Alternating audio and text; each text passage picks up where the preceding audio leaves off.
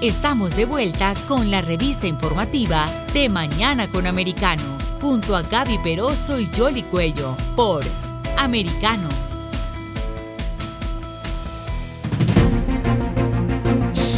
Aquí seguimos con ustedes en eh, De Mañana con Americano. Gracias ah, por acompañarnos. Y vamos a hablar ahora de otro tema, en esto de la geopolítica mundial y de esos movimientos eh, que a veces eh, se están dando en diferentes partes del mundo y que de pronto con una serie de circunstancias que han estado ocurriendo, pues eh, se está reorganizando, como dicen a veces esas placas tectónicas de la Tierra, pero en este caso de la geopolítica mundial de una forma eh, diferente a la que de pronto algunos tenían planeado. Y para hablar de este tema no hay nadie mejor que el doctor Omar Bula Escobar, porque él es experto en todo esto de la geopolítica, así que lo saludamos aquí en De Mañana con Americano. ¿Cómo está? ¿Cómo le ha ido? Muchas gracias por atendernos. No, a ustedes, Yoli, muchísimas gracias. Buenos días. Es un lindo día aquí en Bogotá. Eh, con sol, gracias a Dios, a sus órdenes. Bueno, gracias. aquí estamos pendientes, estamos nosotros desde el sur de la Florida y, hay una serie de tormentas, ahí comenzó la temporada de huracanes. Ah, pero antes de hablar de toda esta geopolítica mundial, ahora que nos dice que está en Bogotá, nos gustaría escuchar su análisis de lo que pasó este domingo en Colombia. Pues realmente eh, hay varias versiones de lo que pasó en términos de la, de la lógica del voto. Ahora, y hay muchas interpretaciones sobre los candidatos que quedaron de primero y segundo y que ahora están en la contienda. Creo que Gustavo Petro ya es una constante en términos de su presencia en los primeros puestos, pero ahora vemos a este ingeniero Rodolfo Hernández que sale adelante eh, personalmente, yo vi su agenda y su agenda no difiere mucho realmente de la agenda a la, de la agenda de Gustavo Petro. Eh, de manera muy muy concreta es eh, apoya el procesos de paz con el ELN, apoya ese proceso de paz que a mi modo de ver le impusieron a Colombia justamente cuando se robaron un plebiscito hace algunos años, eh, y una serie de políticas que están muy en línea con todo lo que estaba implementando el presidente Iván Duque y que cualquiera de los dos continuaría a implementar eh, muy relacionada con esa agenda global que está que está empujando el World Economic Forum de las Naciones Unidas eh, hacia el 2030. O sea que en términos de agenda yo no veo mucha diferencia. Ahora la gente, se, cuando la agenda es muy parecida, la gente se concentra sobre las personas, ¿no es cierto? Y ahora los ataques parecen ser eh, bastante personales de lado y lado. Eh, eso es una, eso es triste, porque realmente el programa de gobierno es lo que debería obviamente primar. Obviamente votos de opinión hay pocos y menos y menos eh, cada vez.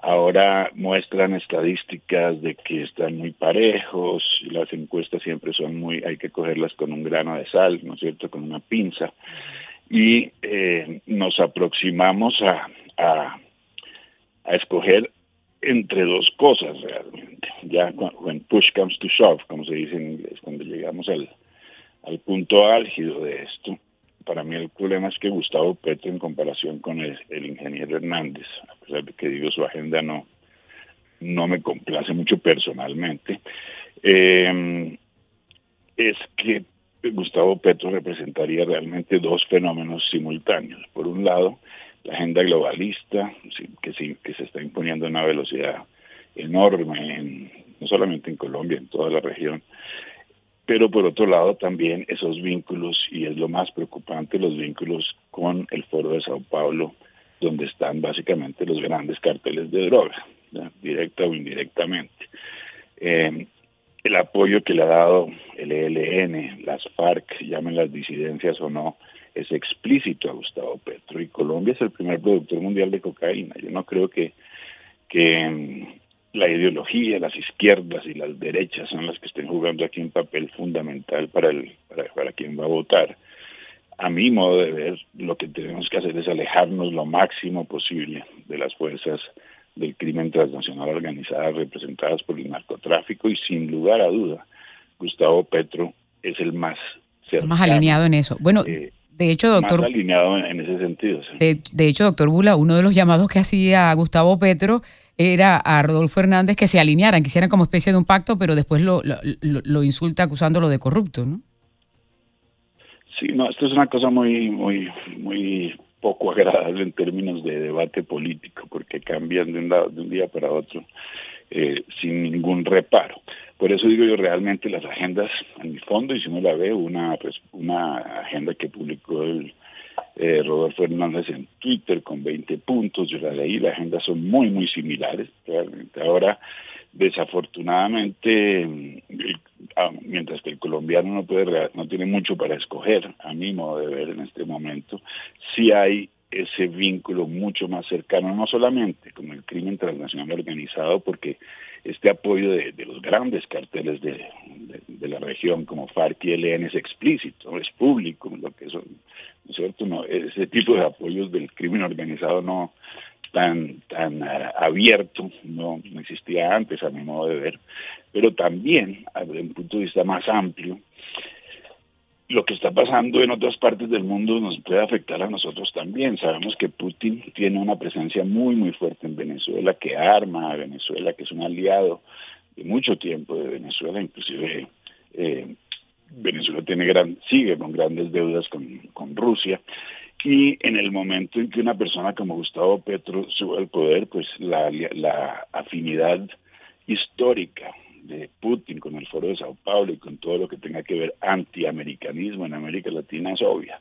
Yo veo más riesgo ¿Usted ve a Rusia entrando, si, si Petro gana las elecciones, Rusia va a entrar con fuerza también a Colombia? Claro, dependiendo de todo, de todo lo que pase con la guerra, pero si ellos tienen posibilidades de influir directamente en Colombia, lo harán. Y por otro lado, vemos a este Hernández que coquetea con eh, mandatarios como el de México, le gusta su manera de, de gobernar a través de ruedas de prensa. Eh, y realmente Colombia queda en, en un abismo, ¿no? Que, que puede llevar al autoritarismo de una u otra forma, ¿no? Muy, muy incómodo. Yo no creo necesariamente que, Rusia quiera invadir a Colombia o que Venezuela, pero no invadir, pero tener esa esa presencia, ¿no? Militar y esa influencia. claro, y hay una ya Rusia ha estado eh, hace poco se, se, eh, surgió el tema precisamente de la presencia de Rusia y de la y de la mafia Rusia en rusa, perdón, en Colombia, que definitivamente lo que se crea es una, un ambiente más caluroso, ¿no es cierto?, entre los dos países con ese, denominador común del antiamericanismo. O sea que sí, en ese sentido es muy grave. Ahora, eh, Rodolfo Hernández parece ser amigo de muchas personas también, ¿no es cierto? Porque también es supuestamente amigo de Bukele, también es supuestamente, bueno, tiene una serie de... Sí, es una mezcla de ideologías peligrosísima. Agarra como todo lo malo de cada uno. es una sopa muy extraña, por lo, por eso yo, no, yo, no, yo no sé dónde, cómo se están posicionando las personas ahora en este momento, sobre todo los jóvenes, me doy cuenta que se posicionan rápidamente a punto de memes y de TikToks, etcétera, y, es que se, está prestando casi solo para eso porque es muy superficial. Pero pero pero conquistan el mensaje, pero doctor Bula, entonces ¿cómo queda Estados Unidos en todo esto? Porque el aliado más fuerte que tiene Estados Unidos en América Latina se llama Colombia. Sí, ya Estados Unidos ha perdido mucha garra en América Latina y yo creo que ese ese esa etiqueta de Colombia siendo el mejor aliado de Estados Unidos durante mucho tiempo ha ido desvaneciéndose un poco. Colombia fue el mejor aliado de Estados Unidos sobre todo el siglo pasado, durante la Guerra Fría y tal vez durante las, la primera década de este siglo, pero eso ha cambiado mucho. La presencia de las fuerzas de la izquierda antiamericana, sobre todo como mencioné con el Foro de Sao Paulo, hubo un momento dado en que en que teníamos a, a Dilma, a Correa, a Evo, a todo, ¿no es cierto?, todos estos eh, eh, estas fuerzas del socialismo o del narcosocialismo que se posicionan, contra los Estados Unidos, es que el terreno ya está perdido y Obama también se dio muchísimo terreno, inclusive de la presencia de Hezbollah en la región, de Irán en la región. O sea que Estados Unidos no está en una buena posición. Eso está evidenciado en la Cumbre de las Américas, ¿no? Que están teniendo dificultades para poder organizarla, en el sentido de la participación de los líderes, ¿no?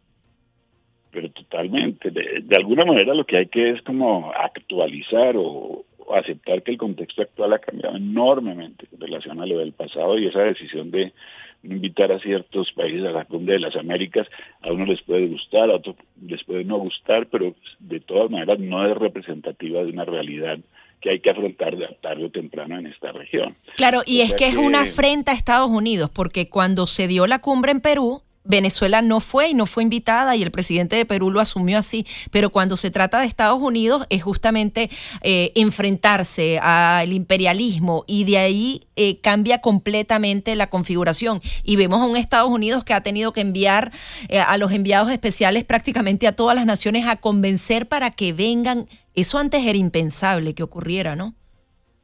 No, imagínate volver a, establecer vínculos con, el gobierno de Maduro y legitimarlo, básicamente. Esto es una cosa, esto es una, un cambio de posición bastante radical.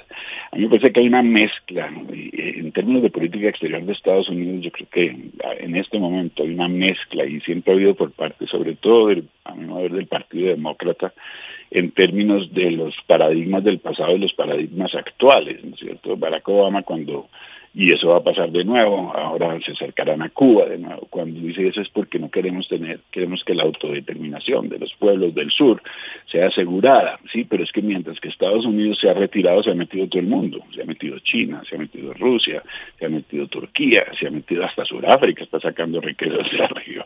O sea que, no, América Latina no está en una buena posición, Colombia específicamente no está en una buena posición dentro de ese mismo contexto y es muy incierto lo que puede pasar porque como, como yo menciono muy a menudo en América, en, mientras que en la China y en Oriente saben lo que va a pasar más o menos dentro de 10 o 20 años, nosotros no sabemos lo que va a pasar dentro de una semana y media o dos semanas.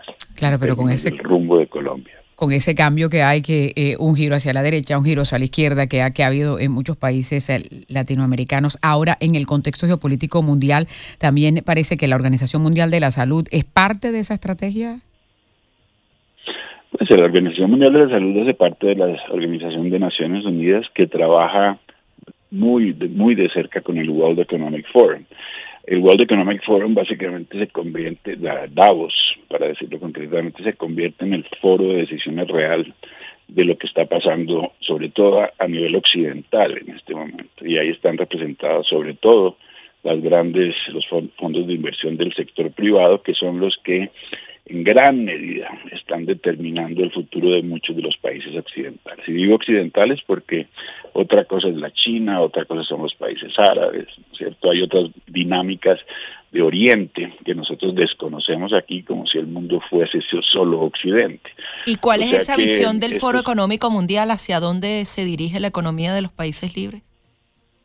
Ah, eso es, la visión está muy clara y explícita y es una de las cosas que incomoda un poco el hecho de que con tanta información disponible, inclusive a los altos niveles de gobierno, muchos países no sepan lo que está aconteciendo. El Foro Económico Mundial tiene un plan muy, bien trazado, público, accesible por cualquier persona, que trata de cambiar eh, muchas de las características propias de este occidente que hemos vivido eh, relativamente próspero durante los últimos 30 años, pero cambia sobre todo el modelo económico el modelo económico eh, propone lo que se llama el stakeholder economy, o la economía de las partes interesadas. Muy complejo, pero básicamente lo que hace es enajenar el poder de lo público hacia el sector privado y hacia el sector privado global. Estas, ah, estos fondos de inversión que están que se sientan en el WEF están manejando entre pocos fondos 30 a 40% de la economía mundial, ¿no? ¿Cierto? Con cifras comprobables y están colocando ellos mismos el propio director, el presidente Charles Schwab, en una locución reciente, mencionó, hemos ya colocado nuestros líderes en diferentes países desarrollados y en vías de desarrollo para poder implementar una agenda de cambio. Entre estos está Trudeau, Macron, Merkel, estuvo, hay mucho, esto comenzó hace mucho tiempo y en América Latina vemos cómo América Latina ha sido conquistada en estos términos porque esto implica una una gobernanza de tipo más global como la que se proponía hace unos días con la OMS y una pérdida de, soberanía de muchas naciones, enajenando sus poderes ejecutivos en muchos casos. Y vemos cómo en África 47 países se unieron. Botswana hizo una presentación, presentó hace unos días cuando se discutía el Zero Draft, el bordador cero de una posible toma de la, de la salud de, de la por parte de la OMS a nivel supranacional, 47 países africanos se opusieron. Y vemos, irónicamente, yo viví en el África, yo leí como 10 años, irónicamente, y lo conozco bastante bien, pero vemos cómo hay posiciones políticas clásicas en bloque que reconocen que los, eh, eh, la agenda que propone el World Economic Forum y las Naciones Unidas está pasando en términos de irrumpir en la soberanía de los países. Y ese no fue el caso de América Latina. Imagínate, 47 países se unen en bloque para decir, no, este borrador no, no sirve y en América Latina solo Brasil, básicamente, el resto siguieron con la ola porque América Latina es, a mi modo de ver, la más vulnerable en términos de los cambios que se están proponiendo. Y volvemos a las elecciones de Colombia, es muy triste que parece que los dos candidatos van en la misma dirección. O sea que aquí candidatos independientes, eh, eh, difícil, no hay, no hay mucha esa agenda está primando sin lugar a duda. Ahora América Latina tiene que despertar, es que eh, África de alguna manera es más coesa por sus culturas tribales, a pesar de haber sido colonizada, etcétera, pero es más cohesa y sabe más y conoce más del papel que juegan las Naciones Unidas en sus países, precisamente porque han tenido una gobernanza frágil y las Naciones Unidas ha tomado parte de la gobernanza eh, en sus manos. En América Latina no, no sabemos muy, bien lo que está pasando. Somos un continente muy, muy joven, ¿no? 200, 300 años máximo, donde hay ese popurrí espagueti que tú mismo mencionaste un día de derecha, un día de izquierda. Además, estos, estas etiquetas que son totalmente irrelevantes, derecha e izquierda. Ahora llaman, perdóname volver a Colombia, llaman al, al señor Rodolfo populista. Cuando la prensa empieza a etiquetar y dice izquierda contra populismo, ya uno ve cuál es el, más o menos el, la, la dirección del, del discurso mediático cuando tú hablas de populismo, primero que populismo se aplica a muchas cosas. Hay populismo, a Chávez le decían populista, pero también le decían a Trump. Aquí no se trata de... de esas son etiquetas muy, muy engañosas. Y el populismo, si tú lo ves en los últimos tiempos, lo han relacionado más con todos aquellos que se oponen a la agenda global y a la agenda de la izquierda internacional, name eh, namely Orbán, eh, cualquier eh, Bolsonaro, Trump, ya lo mencioné, se dice populismo y hay una especie de, de, vínculo ahí con la derecha, ¿no es cierto? no hay ningún tipo de, fundamento para este tipo de, etiquetas. Es el marketing, básicamente, doctor Bula. Ya lo vi, entonces te vi CNN, decía lo mismo aquí la prensa nacional, populismo contra izquierda, no son ni siquiera antónimos, o sea que la, gente está todavía más confundida. Pero ahora, volviendo a lo que tiene que ver con la Organización Mundial de la Salud, significa que eh, esa intención ya se, se, se, se paró por ahora, porque es que Estados Unidos también al parecer estaba inclinada a aceptarla, que era parte de lo que estaban ah, levantando una, una serie de banderas rojas muchos congresistas aquí en este país. Claro. Sí, eso es muy... Eh, eh, lo que se nota aquí es que el proceso no es eh, eh lineal para ellos, ¿no es cierto? Y que, ahí hay block, blockades en el ¿no? Hay de alguna manera talanqueras. Una cosa, por ejemplo, el conflicto de Rusia y Ucrania, ha obviamente ralentizado los muchos planes de cambio. ¿Eso es como un terremoto este que ha sucedido en, esta globalización?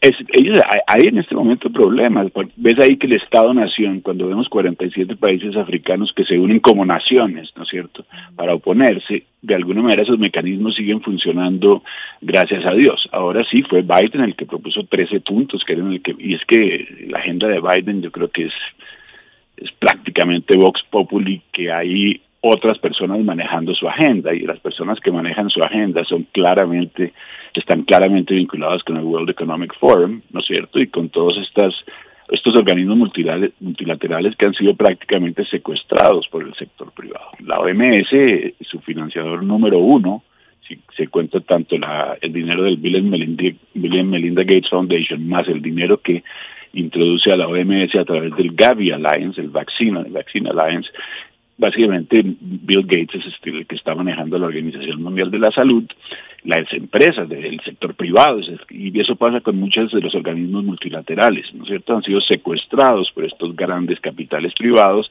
y eh, gobiernan a través de ellos y a través de sus eh, ONGs eh, casi de facto en muchos muchos países. Claro, es como un gobierno... One, attempt que cayó. Es como un gobierno donde las élites económicas son las que realmente llevan las riendas políticas del mundo entero y donde además el individuo queda desdibujado porque supuestamente se dan grandes ideales, pero al final esos ideales lo que esconden es más restricciones para esos individuos, muchas más regulaciones.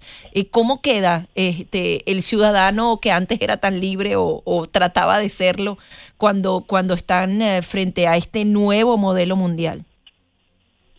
Pues yo preocupado, el hecho de que estoy tanto en estos temas, pues me preocupa porque yo veo que es ah, prácticamente inexorable. Vamos en ese sentido por, por varios motivos. Primero que todo, por una tecnología que no existía antes, Big Data, la posibilidad de un control, y una, una dirección que íbamos a tomar de todas maneras. Cuando el mundo se digitaliza, es normal que empecemos a digitalizar varios de sus aspectos. Cuando surgió la en, la en la revolución industrial, pues muchas de las cosas se volvieron eh, eh, eh, sujetas al maquinismo. Pues ahora estamos con otro mecanismo que funciona y vamos en esa dirección. el problema no es si, si digitalizamos nuestra humanidad o no, sino con qué propósito, ¿no cierto? Porque las cosas pueden ir para un lado y para el otro. Es, no hay duda, primero que todo por el lado tecnológico, de que hay la posibilidad de mayor control y pérdidas de libertades, pero además, desde el punto de vista capital, como te describí hace un momento, la preeminencia de los capitales privados de pocas